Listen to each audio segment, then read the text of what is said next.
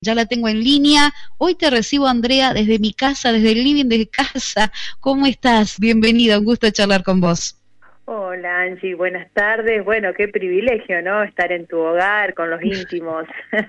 eh, buenas tardes a la audiencia y nuevamente, bueno, hago extensivo el agradecimiento por ser siempre ese nexo que estamos necesitando con, con la audiencia.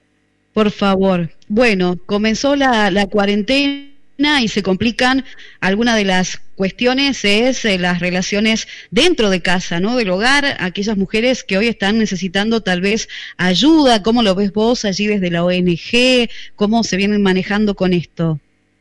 Bueno, como ya sabemos, ¿no? Junto con la crisis sanitaria, el COVID-19 también reveló otras problemáticas, como decías al principio, que es la violencia doméstica y especialmente entre quienes se ven obligados a convivir en un mismo hogar.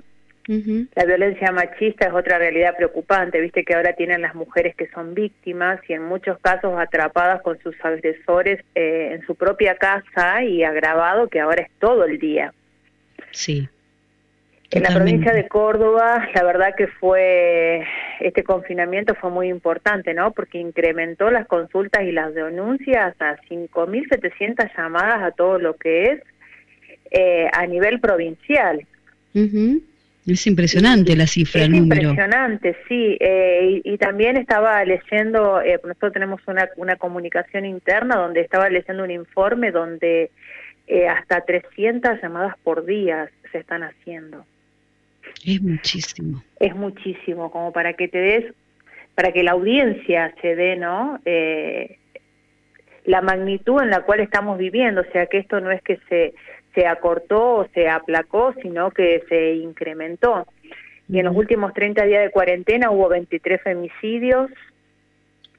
Y en los primeros días de marzo, una mujer fue asesinada casi, casi, casi 12 horas. Estábamos en 35, después estábamos en 27 horas, 25, y en los primeros días de marzo una mujer perdió la vida cada 12 horas desde que estamos con la cuarentena. Es impresionante, realmente es, es impresionante las cifras y alarman. Ahora yo te pregunto, ¿qué hacer ante esto? ¿Qué, qué hace la mujer que hoy se, se encuentra este, e, en casa y, y, bueno, y no le está pasando nada bien? ¿Cómo puede, cómo puede hacer? ¿Cómo trabajan ustedes? ¿Recibiste consultas?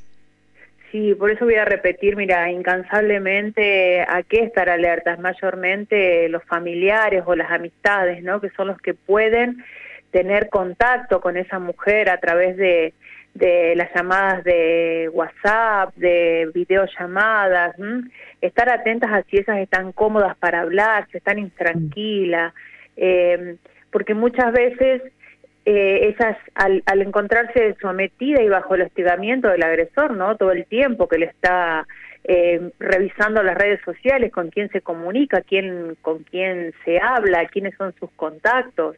Entonces es imprescindible que las personas más allegadas, las amigas o los familiares empiecen a prestar atención a estos alertas, si ella se encuentra cómoda a la hora de hablar, si responde de la misma manera, si ella empieza eh, a, poner excusas o no atiende, ¿sí? Entonces eso es, muy importante eh, para que los de afuera puedan estar atentos a, muchas situaciones. Y, y esto nos pasó a nosotros eh, en, este, en este tiempo de cuarentena, hemos tenido dos, dos casos. Eh, una fue una mujer directamente que ella nos hizo la consulta, se contactó y pudimos eh, accionar a través del abogado, hacer la denuncia y, y, poder eh, eh, accionar, ¿no? Y poder sacarla, porque ya su preocupación había sido eh, alarmante, porque no solamente había estado en ella la violencia, sino que la agresión también estaba haciendo ya sobre sus hijos, sobre los menores.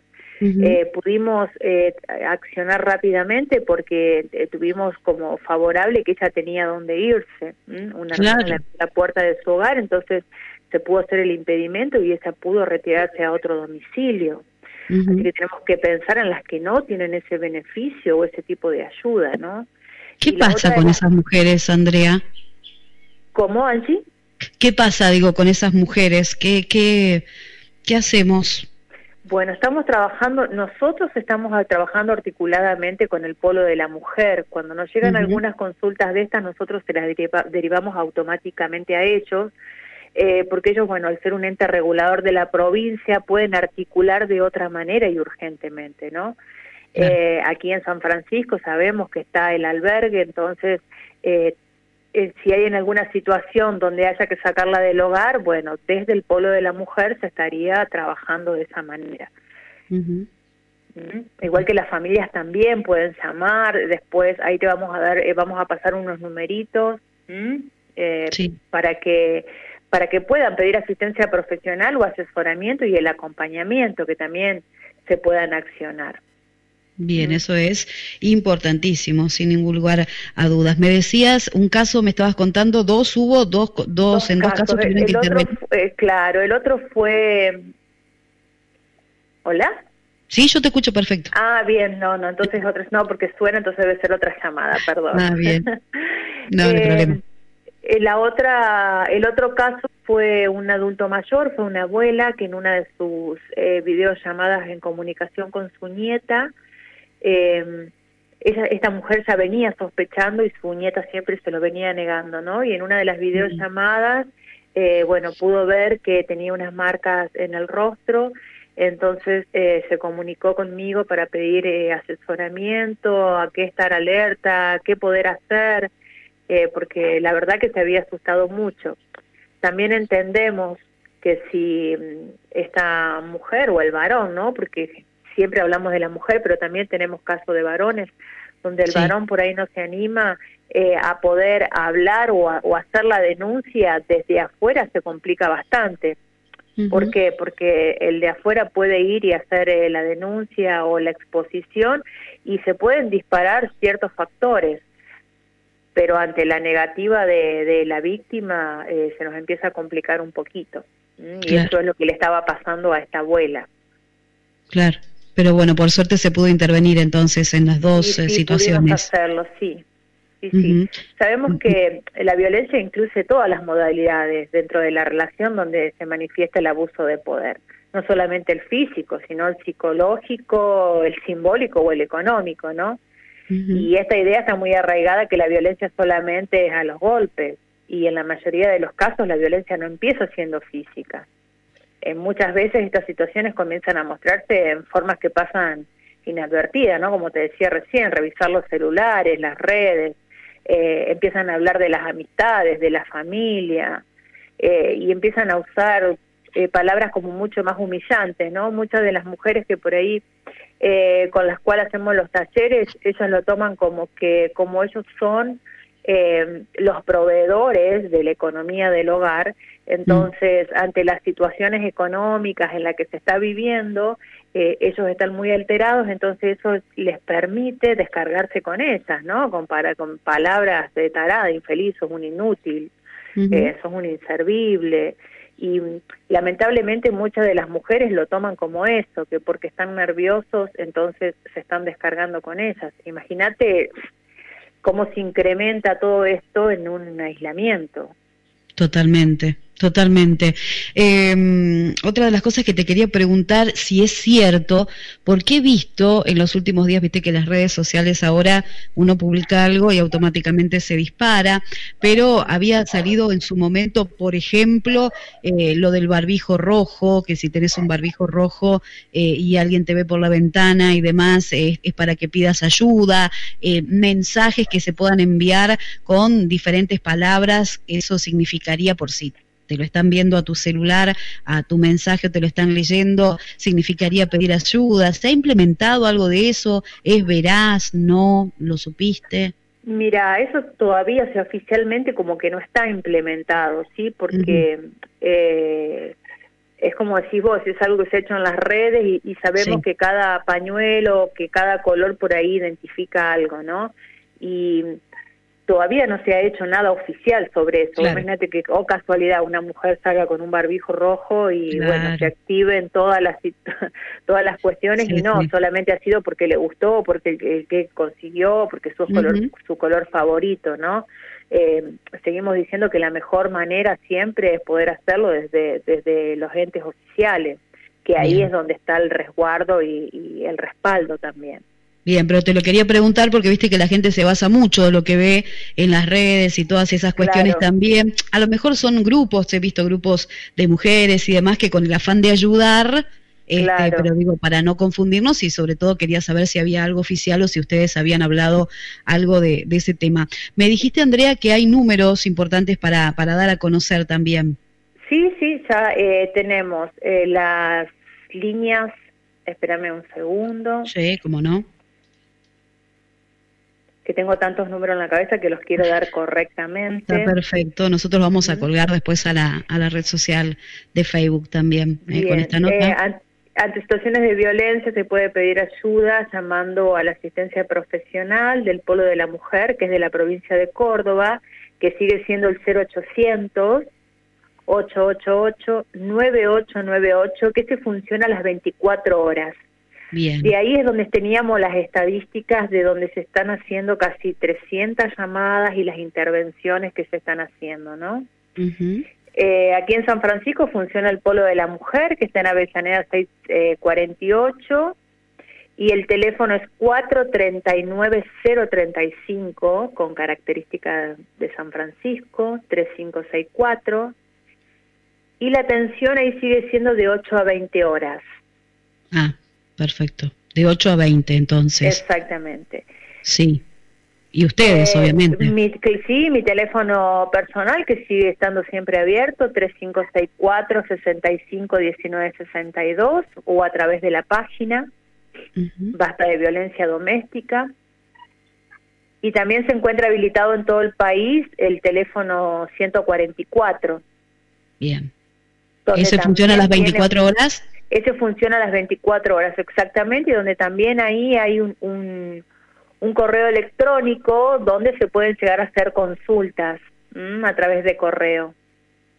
Dale, que si no tengo mal entendido y lo estoy viendo por acá es eh, línea 144 arroba mi género, sí. Exactamente. Punto, punto, sí. Bien, bueno, los vamos a agendar a todos y los vamos a, publicar también. No sé si hay que, ha quedado algo importante que quieras destacar, André, antes de, eh, Como te decía recién, en, todo lo que estamos articulando y trabajando en todo lo que es a nivel provincial, también se ha creado el Centro Integral de Varones. Esa es una iniciativa única, sí, en el país donde 2.800 hombres con distintas problemáticas, gracias al sistema de atención telefónica, han podido eh, hacer también sus primeros contactos. Mira vos, porque a uno le parece, para ser sincero, que lo único que sufre violencia es la mujer, ¿no? Como son menos por ahí los casos a lo mejor de hombres, pero hay hombres que también necesitan ayuda.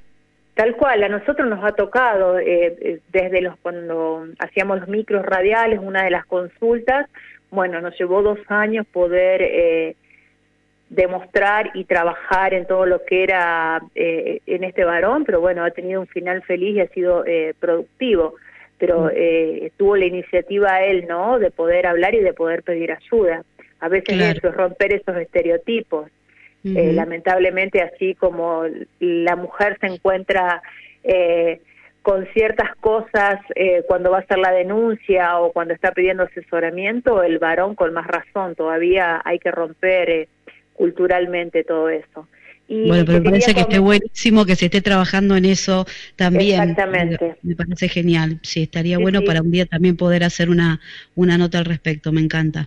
Centro Integral de Varones se llama, el centro que se ha hecho, que bueno, la verdad que Claudia Martínez a nivel provincial eh, es excelente el trabajo que, que, está haciendo y poder, bueno, tener comunicación eh, con ella y gestionar cosas también es, eh, es muy favorable para nosotros porque nos han reconocido, ¿no? Como una ONG y los nueve años que venimos trabajando en esto. Claro. Muy bien.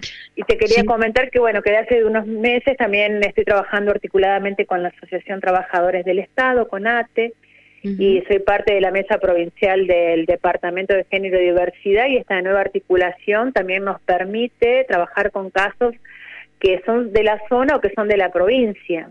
Cuando llegan consultas a través de la página, eso me permite poder derivarlas directamente a otras compañeras que están trabajando en la localidad donde está la situación o poder derivarla ahí nomás cerquita, ¿no? Algún centro de asistencia que esté ahí dentro de, su radio. Así que eso también eh, ha sido muy muy favorable para, para nosotros desde Basta de Violencia poder esta, tener esta nueva articulación. Seguro. Ojalá, realmente ojalá, que cuando se termine esta nota no recibas ningún mensaje, ninguna llamada eh, que quiera decir que, que no se necesita. Pero si no, ¿eh? acá estamos para, para seguir difundiendo los números y para, para que la gente, las mujeres u hombres puedan contactarse también en esta época de, de cuarentena. Esto probablemente se extienda un poquito más y bueno, y hay que estar atentos a todo lo que podamos ayudar eh, ustedes como ONG, nosotros para realizar este puente también, porque me parece, me parece fundamental y reiterar lo que dije en el comienzo. Si, si no hubiera pasado todo esto, bueno, hoy seguramente estaríamos hablando de esto dentro del estudio de la radio, pero, pero lo tenemos en pie. Apenas podamos, volvemos con todo. Déjame agregar dos cosas, ¿no? Que nos, ha, nos, ha, sucedido también en este tiempo. Bueno, primero agradecer eh, a la policía y a la justicia en su accionar eh, inmediato que hemos tenido en casos de chicas que tienen el botón salva, que han sido gestionados desde nuestra organización. Eh, la verdad, bueno, que quiero agradecer, más allá de que están saturados y desbordados, han acudido prontamente ante, ante el, la situación, ¿no? Desde que se activó el botón. Y una de las cositas que tendríamos que, que lo vamos a hablar después cuando, como decías, cuando volvamos al aire, es cambiar algunas situaciones, eh, porque nos han tocado donde padres pagan la fianza eh, para sacar a sus hijos, ¿no? Donde han estado amenazando a algunas chicas, eso nos ha estado sucediendo aquí en, en la ciudad de San Francisco. Y los padres del agresor sería me Los padres del agresor pagan la fianza para sacar al hijo cuando queda detenido. Eh, bueno, vamos a ver si podemos modificar eso, ¿no? Que deje de ser la fianza eh, un beneficio para este agresor que después se termina convirtiendo en un femicida. Mm, bien. Así que mira las situaciones que nos están pasando. Y mm, la verdad que mm, para todos los que nos están escuchando y para llamar un poquito a la reflexión, hay un, un experimento viral que se llama Ayada. Invito a cada una de las mujeres o algún varón a que ponga el nombre, ¿no? Que de este experimento que ponga el nombre en Google junto a la palabra Ayada. Por ejemplo, Andrea Ayada. Y ahí van a ver lo que le tira el Google. Y se van a dar cuenta la palabra, Andrea, por favor, o deletréamela porque no la escucho bien. Por ejemplo, Ayada Angélica, ¿sí? Ayada. Ayada Andrea. Que pongan Ayada, la palabra Ayada en Google y el nombre de una mujer. El nombre de la mujer propia, si es una mujer lo que lo está haciendo, o si es un varón, el nombre de alguna mujer, puede ser de, de su mamá, de su hermana, de su amiga, del nombre que se le venga a la memoria, ¿no? y te puedo asegurar que quienes lo han hecho, la mayoría notó con horror que compartía el nombre con una o varias mujeres que fueron asesinadas en este último tiempo. Lo estoy haciendo en este momento, por eso te pregunté y, por eso volví a mirar las, las noticias. Claro, a nivel mundial es esto, ¿no? A nivel mm. mundial. Tantas otras, María Angélica, que lamentablemente no tuvieron un final feliz. Mm, Exactamente. Realmente realmente. Es como para llamar a la reflexión, ¿no? No, no es morbosidad, sino para que podamos ver un poquito más allá de, la punta de nuestra nariz. Totalmente, totalmente. Andrea, querida, muchísimas gracias. ¿eh? Sabes que en lo que podamos colaborar, acá estamos siempre. Perfecto, siempre a disposición, eh, igual que mi teléfono eh, personal, siempre dispuesta para poder visibilizar las desigualdades que viven muchas. ¿Querés que mencionemos al teléfono antes de despedirnos? Igual lo vamos a publicar, pero por las dudas, alguien no tenga Face o algo y quiera anotarlo.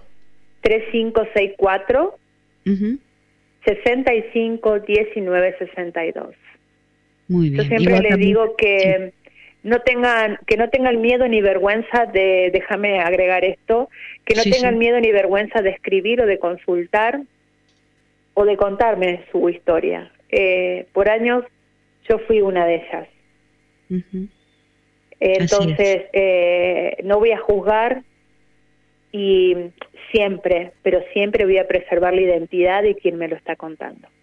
Bueno, eso pensé que es lo que ibas a apuntar porque justo es lo que iba a decir yo, ¿no? Este, escríbanle con total tranquilidad que, que Andrea los lee, les contesta y, queda siempre siempre allí. Lo digo porque sí, sí, sí. preservo la identidad de, quien lo está haciendo, así sea una consulta o me esté contando su historia o en la cual tengamos que accionar. Eh, estuve de ese lado y sé lo que se siente.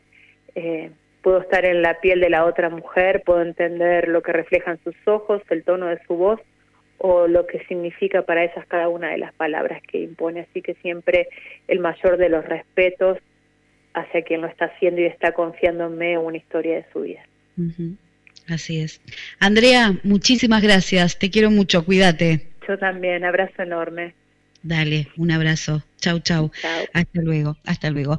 Vamos a, cargar a nuestra red social de Facebook, como tantas otras noticias que ya hemos estado compartiendo en la tarde de la radio, también esta nota y también los teléfonos. ¿eh? Uno siempre dice, no sabemos a dónde estamos llegando y si hay alguien que está necesitando de esta información en el día de hoy, porque, aunque no parezca, han crecido muchísimo los números y es una información que también se tiene que visibilizar, ¿no? Y que se tiene que tener en cuenta. Les conté hace minutos nada más este, en páginas nacionales, bueno, la, la información que desde el comienzo del aislamiento social preventivo y obligatorio en el país hubo 23 femicidios. Hace minutos nada más se dio a conocer de un caso en Tucumán Em, esto significa que una mujer muere cada 32 horas en nuestro país y además, en el 72% de los casos, la víctima fue asesinada en su cara y su victimario era una persona de su círculo íntimo. Así que dejamos teléfonos y demás eh, que los ha compartido recién Andrea para si alguien los necesita que los tenga allí a mano.